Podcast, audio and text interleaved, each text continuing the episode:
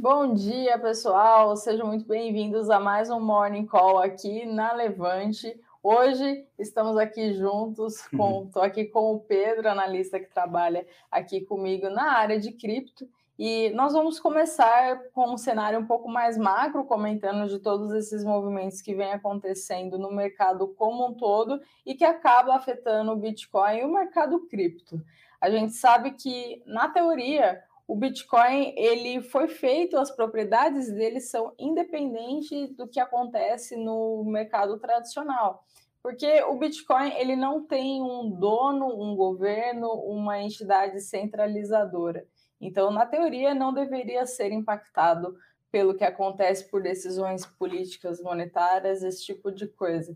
Só que na prática isso ainda acontece ainda existe uma forte correlação, por exemplo, do Bitcoin com o S&P. Então, o S&P 500, né, para quem não sabe, é o índice que replica o desempenho das 500 maiores empresas americanas. Então, ultimamente a gente tem visto esse movimento de correlação entre os dois indicadores e um medo no mercado. E esse medo dá para a gente, não, não é coisa da, da nossa cabeça. Existe um, uhum. até um indicador, que é o índice de medo e ganância, que mostra que nos últimos meses, praticamente, com essas quedas, quando o Bitcoin saiu lá da máxima histórica e voltou para casa dos 30 e poucos mil dólares, existe muito medo no mercado, as pessoas não estão, não estão mais naquele estado de ganância. Só que é aquela coisa, né? Compra ao som de canhões, venda ao som de violinos. Historicamente, os melhores momentos de compra foram nessas situações de medo, e isso está ocorrendo muito em função do cenário macro e também da alavancagem. São dois principais fatores para essa queda, a questão macro e a questão da alavancagem nas exchanges, que estava em níveis muito altos, é, muitas pessoas apostando na alta, ou seja, excesso de posições long, essas operações foram estopadas e com isso o mercado tende a reagir na direção oposta, gerando essa queda. Então, basicamente foi tem, tem esses fatores aqui. E aí, antes da gente começar, eu queria até é, passar a palavra aqui para o Pedro para comentar um pouco de, de, desses movimentos em relação a, ao mercado tradicional a questão de regulação, de como que os governos estão reagindo ao Bitcoin e esse tipo de coisa. Com certeza. Obrigado, Nanda. É, semana passada a gente conversou bastante até sobre esses FUDs mais para o mercado macro, sobre como o Banco Central Russo falava em regular e até banir cripto. Só que essa semana a gente teve movimentos macro mais favoráveis ao Bitcoin. O Putin, o Ministério da Economia russo, comentaram que a Rússia tem muito a ganhar com a mineração de cripto. É, ontem saiu uma nota da administração Biden comentando que eles planejam regular Bitcoin e cripto como uma questão de segurança nacional. Ah, no primeiro momento, isso pode parecer algo negativo. Eu acho que é uma tentativa que, se for bem sucedida, seria negativa para o mercado cripto. Uhum. Só que o Bitcoin reagiu bem ontem. Ele deu uma subida assim que foi anunciado isso. É, e aí a gente pode tirar daí três hipóteses. O mercado pode ter ficado feliz com uma regulamentação, se o mercado entende que esse ambiente sem tá regulamentação está amadurecendo. Né? Uhum. A gente pode entender que o mercado está retirando esses ativos, está comprando esses ativos e retirando das exchanges com medo dessa regulamentação. Ou a gente pode uhum. entender que o mercado finalmente aprendeu qual, qual que é a tese do Bitcoin, é. que não, essa regulamentação não vai dar em nada, o Bitcoin vai seguir soberano. Exatamente. Eu acho que, infelizmente, não apostaria na terceira opção. Eu acho que o mercado ainda tem uma visão muito do Bitcoin como um ativo financeiro. tradicional, um ativo uhum. financeiro, e acha e eu apostaria mais entre as duas primeiras opções. Ou ele ainda está feliz com regulamentações, acha que é uma boa para o mercado, que mercados devem ser regulados, ou ele acha que vai, vai derrubar o, o preço e por isso melhor comprar agora antes que essa regulamentação passe. Uhum. É, então é bom a gente estudar, acompanhar de perto é, como o mercado reage essas movimentações do, do macro para entender a questão do Bitcoin.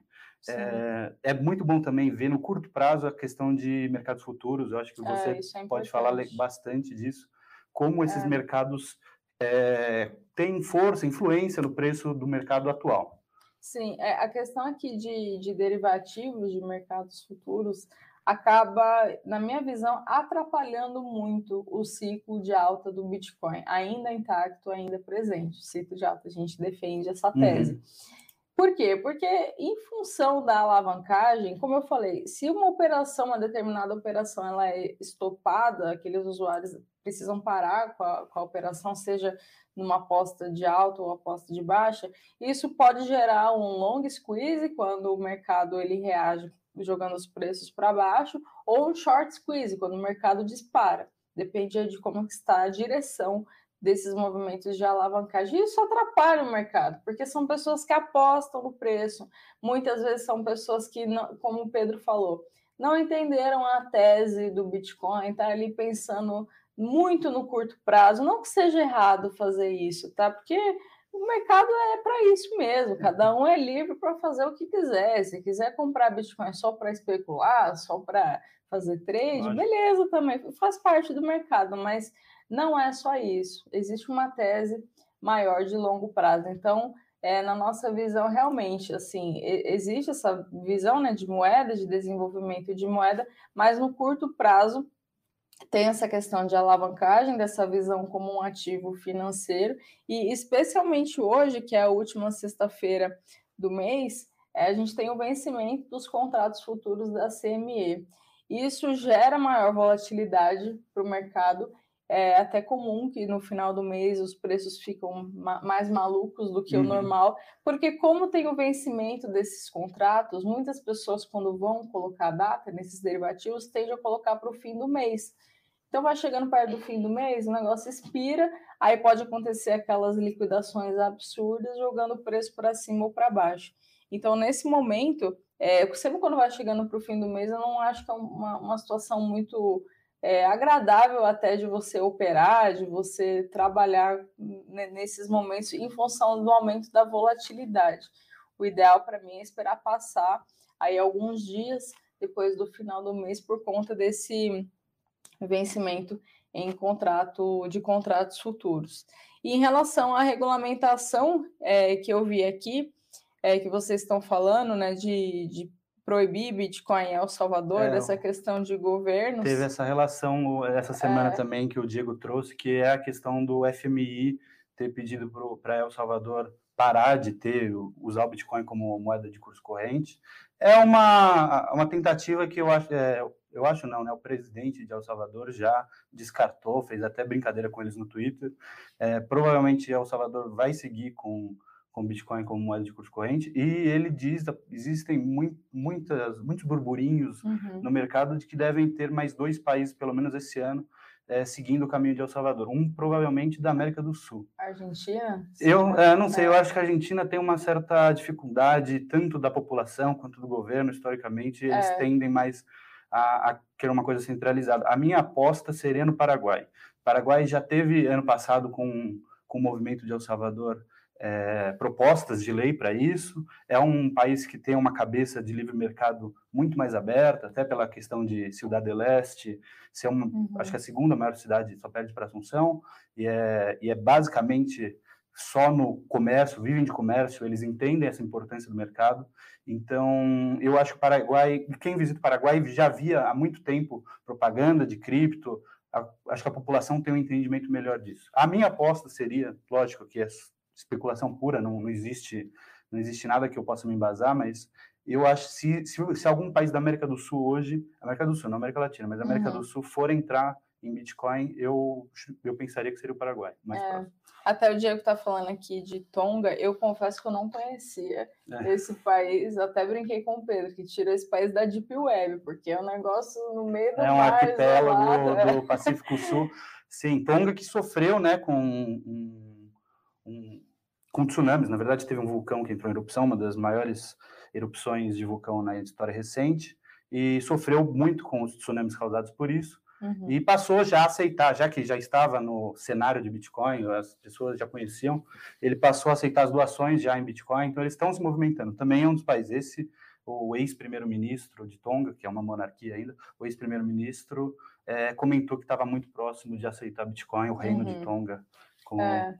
É, algumas pessoas até ouvi um texto uma vez é, de um gringo, não sei, não lembro o nome dele, é, que eu até repostei em, em português, que é assim, é, ele fala que até, por exemplo, 2008, um, pequenas, pequeno grupo, pequenos grupos de pessoas usavam, usavam não, em 2008 não, ainda era só a tese, mas enfim, lá durante a crise, nesse período, pequenos grupos de pessoas usavam. Aí depois, é. pequenas empresas, depois pequenos pequenos fundos. Pequenos fundos. Vai para pequenos países. Exatamente. Agora a gente é. tem pequenos países. Então assim, historicamente está aumentando. É, é uma expectativa até irrealista nossa achar que os Estados Unidos, até o é, Brasil vai, vai no, adotar. No curto prazo. No curto é... prazo, assim, até, até médio prazo, porque o, te, o desenvolvimento de moeda ele demora muito tempo. É. Se pegar o dólar, tem 200 Não, anos de existência. É um ativo muito jovem, é uma moeda muito, muito jovem. jovem exatamente. Se a gente zoom out, tirar o zoom, a gente vai ver que é um protocolo de internet que tem 13 anos de uhum. idade e já é a moeda oficial de um Estado-nação. É um crescimento assustador de rápido, assustador no bom sentido pelo menos para quem acredita e concorda com a tese do Bitcoin, é, no bom sentido, eu sou um deles, mas no, você esperar isso de um país de um tamanho, de uma importância, de uma grande potência, no curto prazo eu acho um pouco realista. Mas países pequenos entendem, principalmente países mais pobres, eles tendem a perceber e entender que, ou se eles seguirem do jeito que estão, vão seguir sendo países pobres, ficar para trás, ou podem tomar o risco, que não acho que seja risco, mas eu, eu creio que é o caminho certo, mas uhum. podem tomar esse risco do Bitcoin e tentar sair, é, sair mudar de status. Uhum. A grande questão é essa: é, você só sai da pobreza se você tomar risco. Não tem outro formato. Se você é. se você seguir o caminho, você vai seguir sendo um país subdesenvolvido. Muito difícil ter essa elevação de outra forma. Uhum.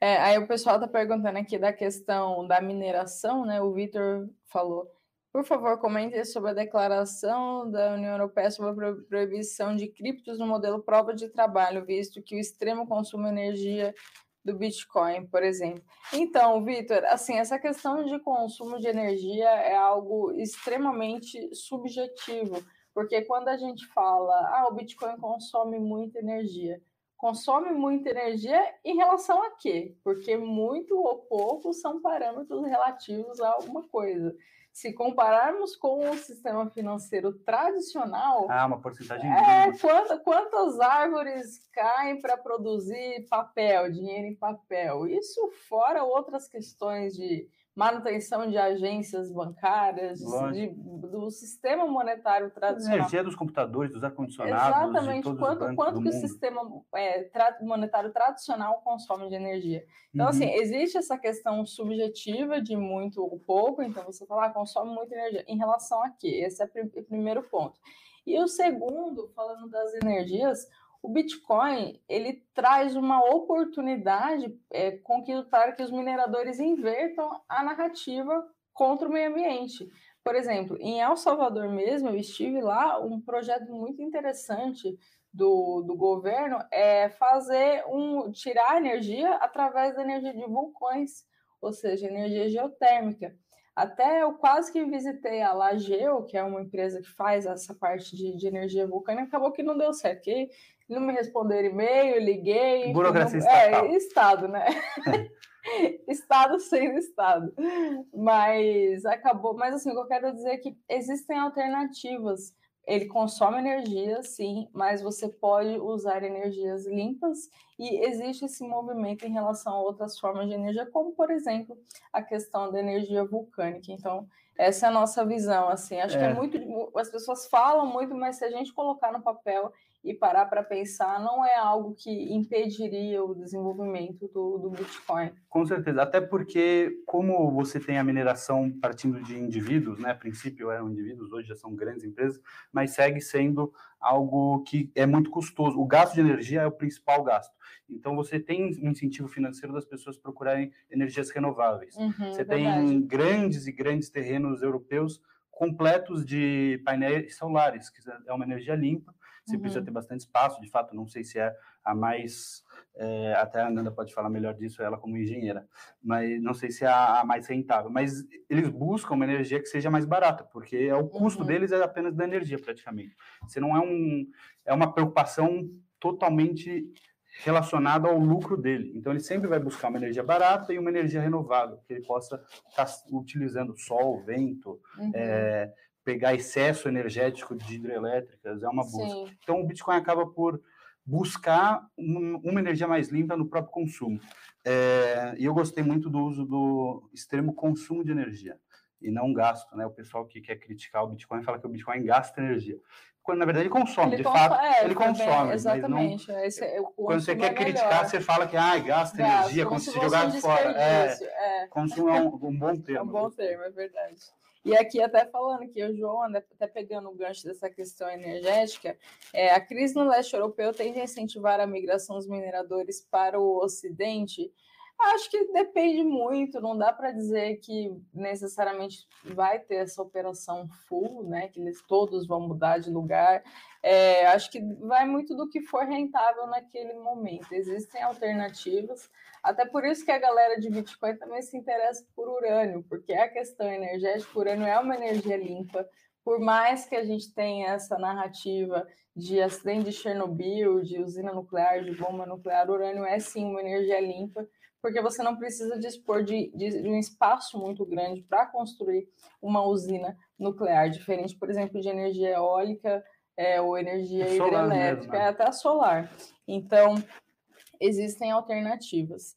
É, pessoal, a gente já está aqui chegando a nove, nove e meia já. É, eu só queria comentar uma coisa que nós estamos lançando uma super novidade aqui na Levante, o Crypto Opportunities é um super lançamento aqui nosso, muito mais focado para curto prazo. Uhum. Até trouxemos o Pedro aqui para nos ajudar nessa estratégia. Eu vou deixar o link aqui, aqui embaixo para que vocês se inscrevam. É, até respondendo essa dúvida do Yuri, né? É, a estratégia, o foco é o, o, curto prazo, o Yuri, como no trade dos cinco dias e uhum. Fênix, mas é uma estratégia um pouco diferente. A gente, é, a gente planeja ter uma rotação é, semanal, não semanal, mensal. Uhum. Então, é curto prazo ainda, um mês, mas não é uma não é algo tão, tão é. dinâmico quanto o trade e o Fênix. Uhum. É. Então, é que só respondendo a última, que vai, já vai dar, dar o tempo aqui, é, do Léo. Me fala aí qual a sensação de pagar uma pizza com Bitcoin. Será que um dia vai chegar no Brasil? Olha, Léo, para mim o Bitcoin é inevitável. Inevitável em algum momento vai chegar. Provavelmente quando isso acontecer, talvez a gente nem esteja vivo até lá porque, como a gente falou, desenvolvimento de moeda, até as pessoas entenderem a tese, entenderem como os governos depreciam o nosso dinheiro, o trabalho de uma vida inteira. Imagina, você trabalha uma vida inteira e você junta dinheiro estatal e esse dinheiro é depreciado por um terceiro por conta da inflação, da impressão de dinheiro. Então, assim, até as pessoas entenderem essa tese, pode ser que leve um certo tempo, mas na minha visão o Bitcoin é inevitável. É, só um último então comentário, só para tirar essa dúvida do, do Vitor, com relação à União Europeia tentar terminar com a mineração de prova de trabalho. Ah, foi mais o que aconteceu é, na China. É o que aconteceu também. na é, China, é, exato. O hash rate volta porque outros países, se todos os países resolverem proibir que eu não acho que vai acontecer, porque vão ter países que vão já estar no padrão Bitcoin, como o caso de próprio El Salvador. Mas digamos que até El Salvador, todos os países resolvam proibir. Não tem como você proibir a mineração, você, porque uma vez que você proíbe a mineração, você consegue minerar se o hash rate cair, a dificuldade de mineração do Bitcoin ele cai, ele é. se autorregula. Então, se proibirem, tudo bem, você não vai conseguir. Hoje você rastreia uma, uma mineradora de Bitcoin pelo gasto de energia. Você vê um galpão consumindo energia absurda, uma quantidade absurda de energia, você fala assim, vou atrás dele e ver o que, que eles estão fazendo. Eles estão minerando, eles estão produzindo droga, não sei. Quando quando você proíbe esses galpões, você vai atrás de todo mundo que está usando uma energia muito forte, o hash rate vai cair, mas a dificuldade de mineração vai cair e você passa a ter um incentivo financeiro das pessoas minerarem como minera hoje via GPU, é, Ethereum e outras altcoins. Uhum. Então você acaba conseguindo. É. Todo mundo. Você poderia minerar dentro da sua casa e ninguém vai saber que você está minerando, porque não tem como rastrear em um site nem nada, é um, é um, um protocolo do computador. Uhum. E você. A prova de trabalho ela é resistente à censura. Você consegue Exatamente. distribuir isso de forma que a dificuldade, se poucas pessoas, se tiver uma pessoa minerando, vai conseguir dar conta da rede inteira, porque a dificuldade porque vai, vai diminuir, é. vai ser ajustada para um computador só conseguir minerar. Você não consegue controlar o que, que um computador está fazendo. Sim. Então, essa questão da mineração, a União Europeia diminuir, proibir, eu sinceramente não posso afirmar que eu sei quantos por cento da, do hash rate está é, dentro da União Europeia. É, mas se é tão relevante é. assim para o hash rate uma proibição da União Europeia, mas caso tivesse, seja relevante como foi, por exemplo, a China, a gente vai ver uma queda, uma queda e depois prazo, vai eventualmente isso. voltar a subir Exatamente. com uma distribuição desses mineradores europeus. Se eles tiverem, acreditarem na tese, tiver, estiverem tendo muito lucro, eles vão mudar para os Estados Unidos. Para outra regi outras é, regiões. É. Estados americanos hoje, tem alguns estados, Texas, Flórida, Wyoming, são bastante, acreditam bastante, estão chamando, dando bastante incentivo para mineradores, eles estão puxando essas pessoas. Uhum. Então, essa questão da União Europeia, eu, sinceramente, não me preocupo tanto com relação à mineração ou futuro do Bitcoin.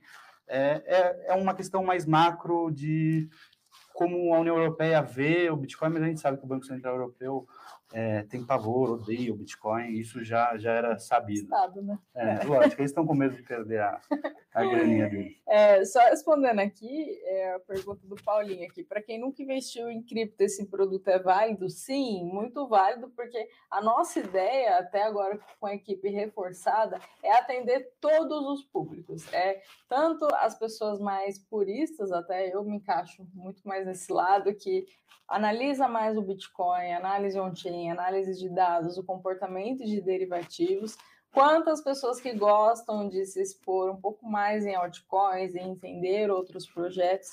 A gente tem um suporte aqui por e-mail, vocês assinando o produto, conseguem entrar em contato aqui com a gente por e-mail, contato direto, a gente responde. Isso fora outras questões, como o grupo no Telegram. Então, assinando o produto, você tem aí uma série é, de Tem benefícios. Um... Então, até o pessoal aqui da produção deixou o link aqui. Não deixem de. Vídeo aulas de como comprar aula, o primeiro, é, abrir a conta, também. guia. É, é um, tudo, é um, é um produto, produto, que vai ter a parte educacional. Tem, é. tem, já tem a parte educacional. É, se inscrevam e. É, e aproveitem. E aproveitem. Assim, o, a, a nossa ideia foi justamente fazer um produto que cobrisse to, toda a demanda. Então, tanto a demanda educacional, a demanda de carteira recomendada, suporte, Telegram, tem tudo. Então, até por isso que a gente trouxe o Pedro para cá, para dar uma força, porque é bastante volume de trabalho. Então, não deixe de, de se inscrever aí. Pessoal, já estamos aqui em é, meia hora de, de Morning Call. Pedro, uhum. agradeço aqui a, a nossa conversa. Agradeço vocês também que estão aqui assistindo e até a próxima sexta, pessoal. Até. Tchau, tchau. Para saber mais sobre a Levante, siga o nosso perfil no Instagram, levante.investimentos. Se inscreva no nosso canal do YouTube, Levante Investimentos. E para acompanhar as notícias do dia a dia e mais sobre a Levante, acesse nosso site levante.com.br.